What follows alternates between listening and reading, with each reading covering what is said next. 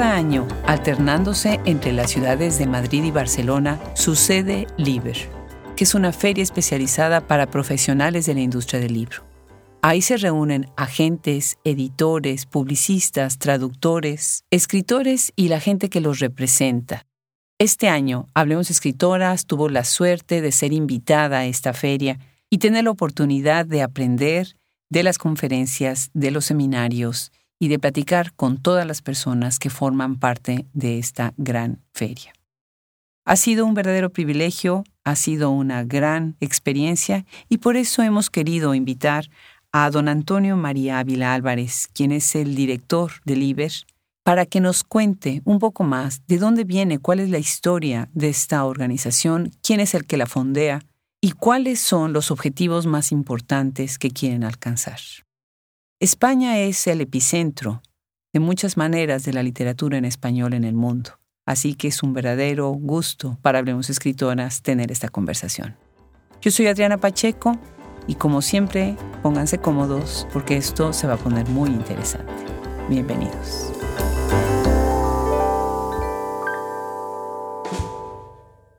Qué suerte para Hablemos Escritoras este año 2023 haber sido invitados a esta feria que es verdaderamente única, espectacular, con una organización enorme.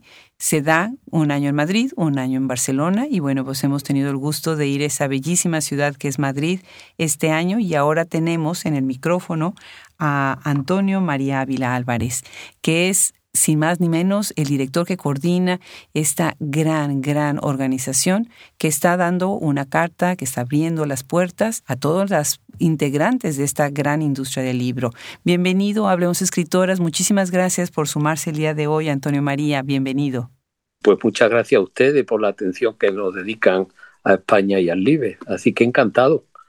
¿Qué horas son para usted allá? Porque para mí son mediodía en Texas. ¿Y ustedes? Para nosotros son las 6 de la tarde, o sea, las 18 horas, pero la semana pasada a estas mismas horas hubieran sido las 19, porque hicimos un cambio de hora el fin de semana pasado. Aquí ya es noche. Claro, cada país va cambiando y entonces esto es más complicado para nosotros porque tenemos que estar tratando de conciliar cada uno de los horarios. Por eso quedo más agradecida porque hizo este espacio ahorita.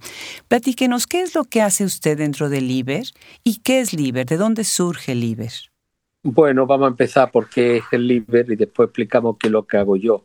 El LIBER es una feria internacional del libro, es la única feria internacional del libro que hay en España. Las otras son ferias locales, normalmente feria abierta al público, que se hacen por toda la geografía española en primavera, verano y los primeros días de otoño. Estos días está la de Sevilla y el Liber, sin embargo, es la única que tiene carácter internacional y la única que es profesional.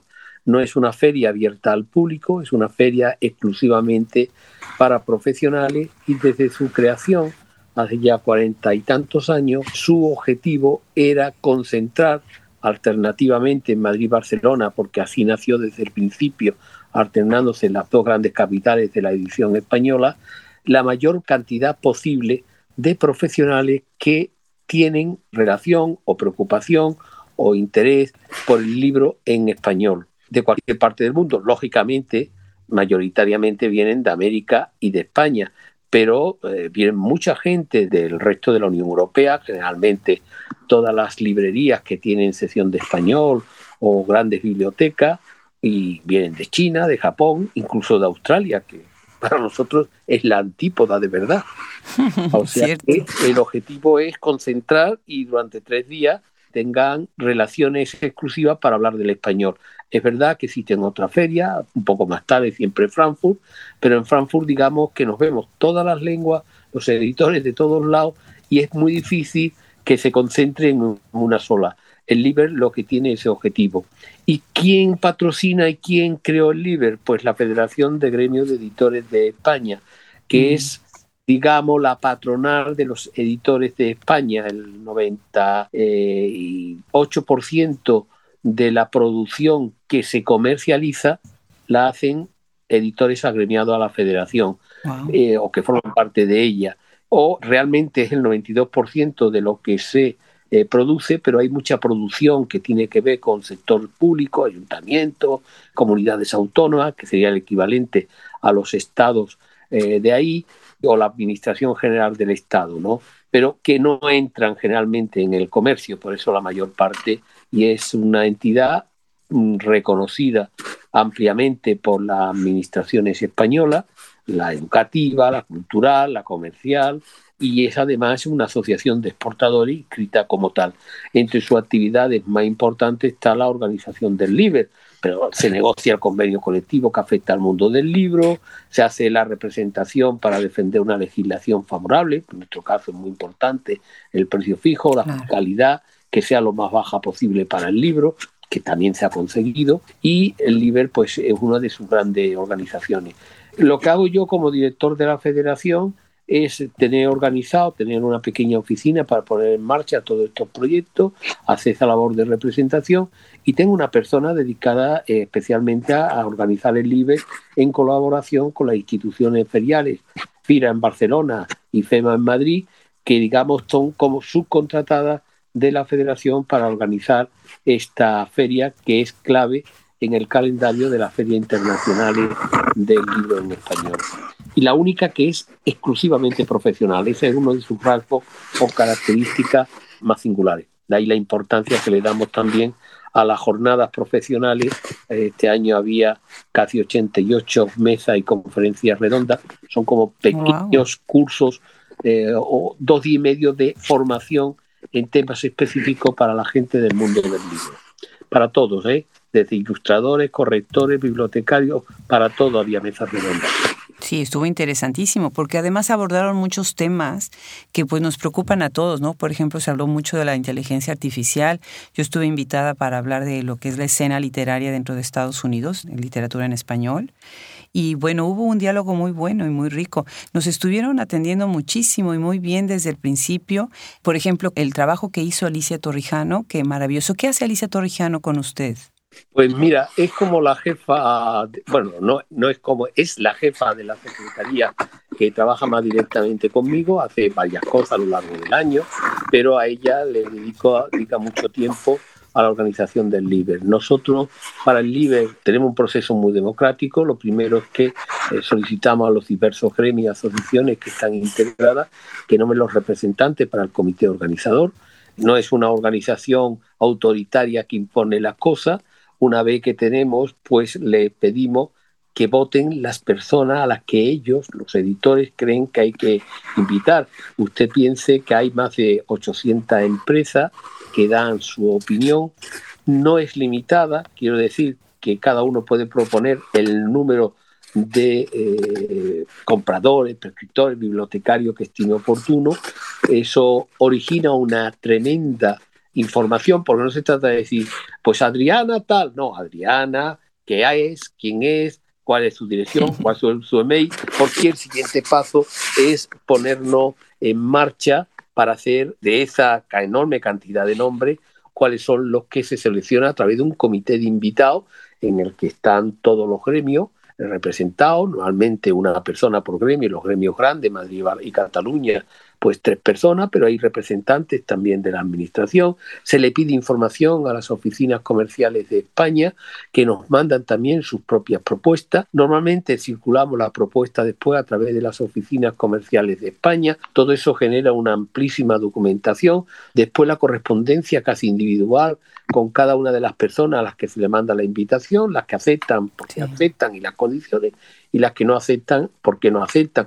Además, al comité de invitados no se le da solo los que se proponen ese año, se le da el historial, porque algunos llegan, han venido muchos años, otros son nuevos, de otros tenemos información de carácter siempre económico, pues mire, este señor importa tantas cosas porque tramitamos también los TUA y por tanto podemos saber eh, si es un informador nuevo, si es una librería nueva que ha surgido yo qué sé, en Sofía, capital de Bulgaria, en fin, toda esa serie de elementos que genera un enorme papeleo y a la que dedicamos mucho tiempo, sobre todo Alicia, para ponerla en orden, eh, la reserva de hoteles, porque hay algunos que se les reserva y se les paga el hotel, eh, pues todo eso lo hace Alicia normalmente sola y después ya ayudan también para lo que es la organización física de la feria, cómo se distribuyen los stands, la gente que nos eh, ayudan de las instituciones feriales. Increíble. No, pues me siento todavía más halagada. Imagínense nada más que consideraron Hablemos Escritoras, que es un proyecto que ha estado trabajando durante muchos años para hacer visible la obra de escritoras en el mundo, pero obviamente se ha focalizado mucho en Estados Unidos para la difusión también pues de las editoriales que las están publicando, de los traductores, de los críticos y bueno, de alguna manera tratar de generar un momentum, incluyendo a España, porque a veces sentimos que bueno, queda nada más Latinoamérica y España es fundamental. Me gustaría que nos contara un poco yo he estado leyendo y a lo largo de estos años en la academia y demás, pues sé el papel tan importante que tuvo España dentro de lo que fue la industria del libro, que ya viene desde la época del franquismo y bueno, España se ha convertido en un epicentro para poder publicar libros de Latinoamérica. Muchos, muchos autores latinoamericanos van a publicar a España y de ahí se hace una derrama fabulosa, ¿no? Con editoriales como Páginas de Espuma, Torremosas, bueno, Candaya, hay tantas que mencionar, ¿no? Pretextos, tantísimas. Sí, sí, mire, eh, yo cuando a veces eh, tengo que dar clase explico que el idioma es una condición necesaria pero no suficiente, es verdad que una cierta identidad de idioma pues es importante, ayuda, pero no lo es todo. Siempre digo que antes de 1945 el principal exportador de libros eh, en español hacia América es una editorial francesa y se hacía desde Francia.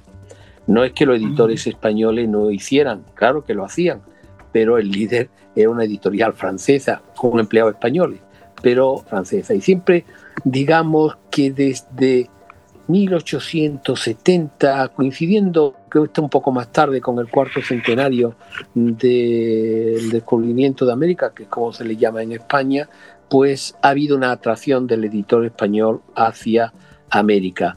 Yo cuento que he tenido presidentes muy iberoamericanistas que eran señores mayores, pero y que tú decías, este se me muere en el avión, pero, pero cuando te aterrizaban, resucitaban. O sea, América les daba vida. ¿Qué es lo que nosotros hicimos bien? Pues digamos que aprovechar la Segunda Guerra Mundial. La Segunda Guerra Mundial, en la que España fue neutral, bueno, también en la primera, se rompieron muchos vínculos comerciales y España, sin embargo, los mantuvo. Eh, el franquismo dio una legislación industrial favorable al mundo del libro, sería para compensar que por otro lado hacía censura, y a partir de ahí los editores españoles decidieron apostar claramente por América y empezaron a viajar. Eh, a mí, un viejo editor, ese que resucitaba en cada vez que viajaba en América, que yo creía que se le moría en el avión el pobre, pero después resucitaba y allí que me contó una anécdota que una vez un ministro de los de Franco, en los años 60, recordar que era Trebella, uno que era del Opus, eh, le echó allí una filípica y otro editor, Gustavo Gili, cuya editorial todavía existe, él no, él ya falleció, eh, le dije, señor ministro, déjese de tontería, esto de la hispanidad es cosa de los editores y los toreros, porque eran los únicos que iban a América en aquel momento. Lo que hemos hecho es ese circuito comercial, es regarlo constantemente nosotros viajamos, procuramos estar presentes en toda la feria, hacemos misiones comerciales con pequeños editores y eso no lo hemos dejado. A veces nos dicen, es que hay libro español en Chile, pero no hay libro chileno en España, ni, en Perú. Y tenemos libros españoles mm. en Perú. ¿Por qué? Porque nosotros sí viajamos a Perú, pero usted desde Santiago no se le ocurre ir a Lima. Entonces, yo creo que ha sido un conjunto de circunstancias en la que la pasión por el idioma las vivencias que han tenido en Iberoamérica, la necesidad de hacer crecer el mercado español, ha hecho que se establezca toda una red comercial a la que se dedica mucho tiempo y atención. ¿Y eso qué significa? Pues significa, eso sería desde el punto de vista español, desde el punto de vista americano, pues mire, yo cuando era más joven y estudiaba en la universidad, eran fundamentales los libros mexicanos, vamos, los del Fondo de Cultura Económica o los argentinos de Lozada. Por cierto, editoriales fundadas por exiliados españoles. ¿eh? Sí, claro. Pero todos esos países, a principios de los 60, comenzaron a tener graves crisis económicas con hiperinflaciones muy fuertes. Claro, si usted tiene una inflación del 100%, es que no hay empresa que lo aguante. Y muchas empezaron o a quebrar o a reducirse, mientras que en España empezaron políticas económicas, digamos, más ortodoxas, que daban estabilidad. Entonces, el deseo de uno, el esfuerzo que se hacía y la caída del otro, por, por razones macroeconómicas y por razones políticas, hizo que hubiera pues una cierta no me gusta la palabra hegemonía porque no existe tal hegemonía, pero una cierta preponderancia. De tal manera que un, digamos, autor colombiano o ecuatoriano dice, si quiero ser conocido fuera de Ecuador, pues lo mejor es que mediten unos señores que estén en todos los países. ¿Y esos quiénes son? Pues bueno, pues casi todos los editores españoles. Bien porque la editorial es grande, como La Planeta, Random, o, pero también o Santillana en su día, eh, cuando tenía también Alfaguara y se dedicaba a la literatura, o tienen el sello de calidad. Usted citaba páginas de espuma o anagrama y entonces publicar o Tusqué en una de esas editoriales era garantía de que era uno un autor de primera y sus libros iba a circular por todo el continente. Yo creo que esas son las causas, tanto visto desde el lado español como desde el lado americano, que explican por qué los autores españoles les gusta publicar en editoriales españolas, porque con todas las deficiencias, porque hay miles de autores y es imposible llegar a todos, a, a todos lados, porque algunos son de temáticas muy locales, pero que explica por qué ellos sí quieren publicar en editoriales españolas. Claro.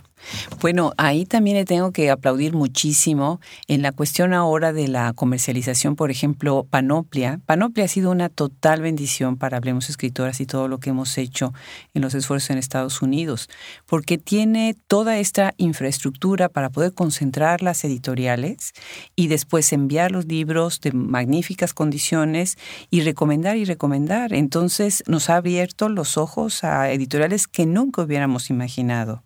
Eso son la figura jurídica, es un trading, agrupa a editores, en este caso, como los grandes tienen casas, no buscan a las eh, casas grandes, sino que agrupan a casas pequeñas, muy activas, con mucho contenido muy fuerte literario, Panoplia sobre todo, yo recuerdo a su fundador, para mí fue importante porque yo empecé en Liber a traer bibliotecas y distribuidores norteamericanos de acuerdo y porque me lo sugirió el fundador de Panoplia, que me echó una buena mano. Entonces, existen, no es la única que existe, existen algunas casas más, Cauce, ante Azteca, ahora se llama Grupo Nahui, eh, que lo que hacen es, son distribuidores más que editores, agrupan a pequeños editores o a segmentos especializados y se dedican a hacer la labor de exportación a nombre de todas esas casas editoriales. Y todo sirve y todo conjuga y todo es para mejorar.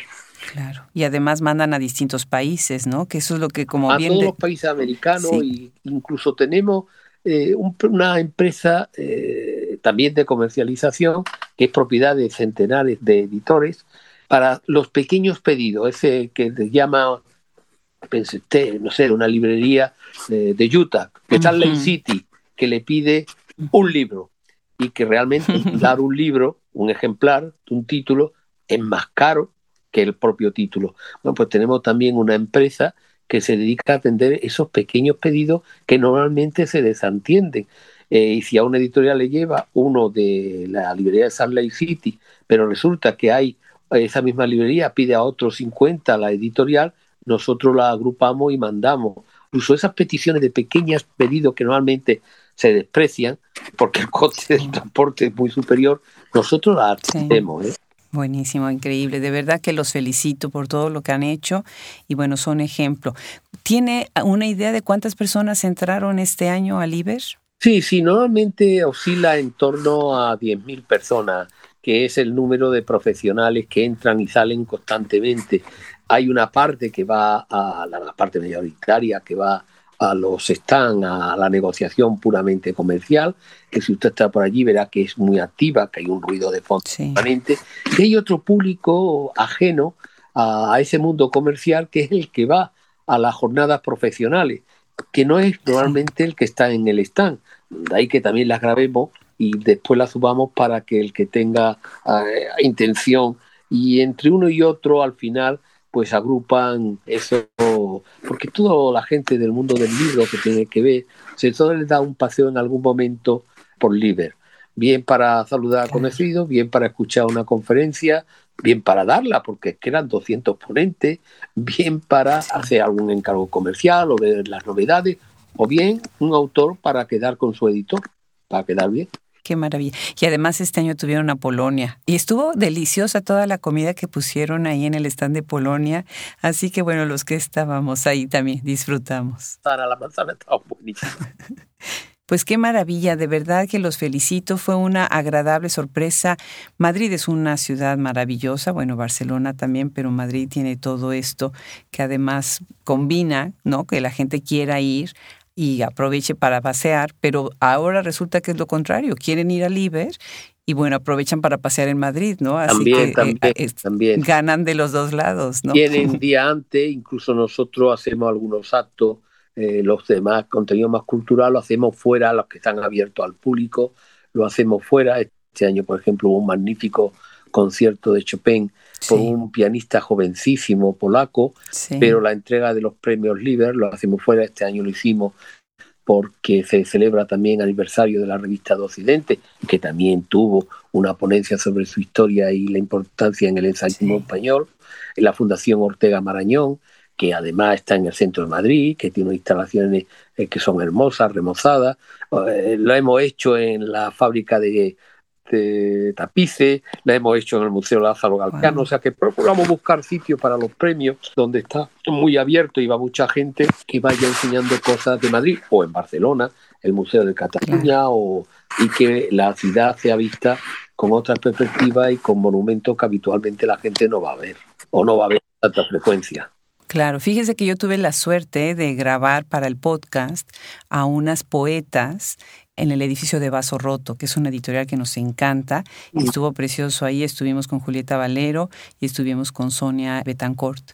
Y también estuvimos en Páginas de Espuma, que nos hizo favor Juan Casamayor de abrir Pero sus Juan puertas. no estaría Juan no estaría porque Juan trabaja como un negro en el Libre, desde las 9 de la mañana hasta las 7 de la tarde cuando lo echan. Nos dejó ahí a que pudiéramos entrar con su equipo que nos trató maravillosamente. Ah, bueno, porque él no se mueve.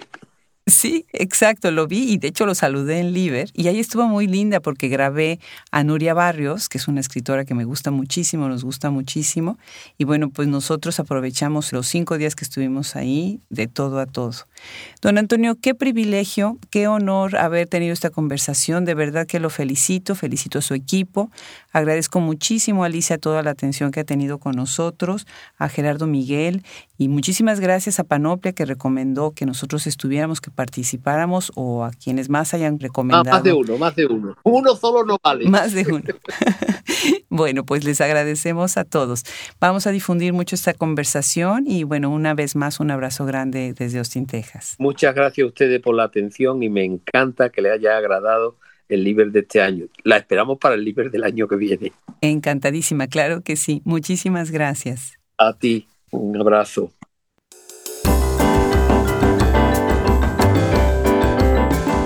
Muchas son las cosas que están atrás de ese libro que nos llevamos a las manos para poder leerlo o que lo vemos en un dispositivo electrónico.